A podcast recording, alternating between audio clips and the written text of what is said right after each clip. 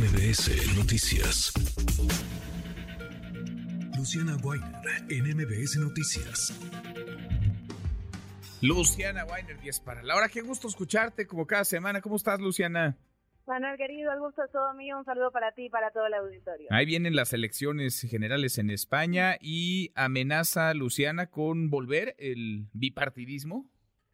Estamos a nada, Manuel, y ahí el péndulo de la política nuevamente vuelve a tomar su turno. Me parece interesante hablar de este tema. Normalmente en este espacio tocamos temas profundamente mexicanos, nacionales, regionales, pero a veces mirar para afuera es mirarnos un poquito a nosotros mismos, a lo que está por venir. Y creo que lo que está ocurriendo en España, no solo en decisiones, digamos, de los actores políticos, sino también de lo que ocurre, reflejo en la sociedad, es bien interesante y nos puede dar pistas, ¿no? Para, para ver lo que está pasando también. Sí, sí, porque son los resultados electorales o lo que se prevé puedan ser los resultados electorales, pero es mucho más profundo que eso, ¿no? Es, digamos, ese es el reflejo de, de todo un sentir que hay en distintas capas de la, de la sociedad española en este caso, pero de las sociedades en general, incluida la mexicana.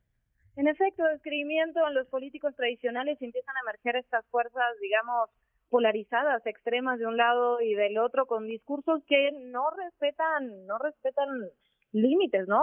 Al final son globales en un mundo absolutamente globalizado. Este tipo de narrativas traspasa fronteras. Sin duda. Escuchamos tu trabajo, Luciana, y seguimos platicando. Claro que sí. Este domingo 23 de julio se celebrarán las elecciones generales en España de forma anticipada.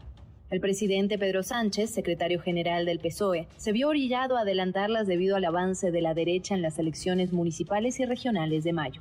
El PSOE perdió 15 de sus 22 capitales de provincia, mientras que el Partido Popular, situado en la centroderecha, tuvo victorias en las principales ciudades. Vox, por su parte, un partido de ideología ultraconservadora y ultranacionalista, triplicó sus concejales en comparación con las elecciones de 2019 al dar este golpe de efecto o un cambio estratégico en toda regla de adelantar elecciones y anunciarlo al día siguiente del golpe electoral, pues a lo que obliga es a un cambio de discurso. En España dejó de hablarse de la victoria del PP para centrar la conversación mayoritaria de cara a las elecciones que están por darse el domingo.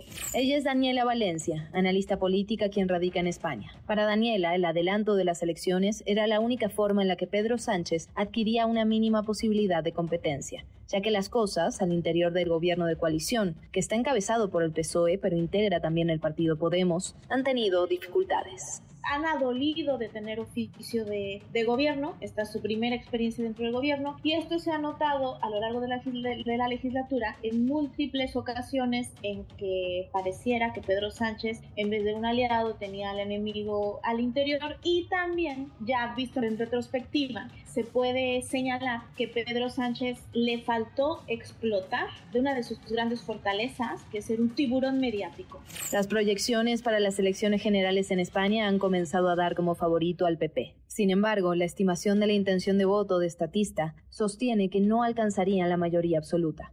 Este crecimiento positivo del partido de derecha se le atribuye al aumento de simpatizantes más que a una pérdida de votantes del PSOE, que ocupa el segundo lugar en las proyecciones. La verdadera pregunta es ¿cuál será la tercera fuerza política? Yo quiero mencionar a Yolanda Díaz, porque la candidata de la plataforma Sumar ha hecho un hito histórico, que es poner de acuerdo a la izquierda.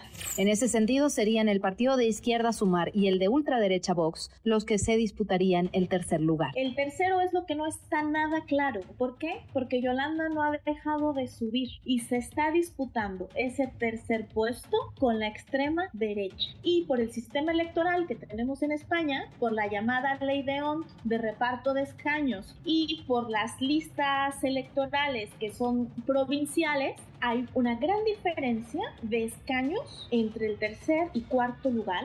El sondeo diario que se realiza para el medio del país y la cadena SER registró en la última semana un empate de votos entre Vox y Sumar. Aunque Vox tendría 36 escaños frente a los 33 de Sumar que aparecen en las proyecciones. Sin embargo, puede que ahí esté la verdadera contienda.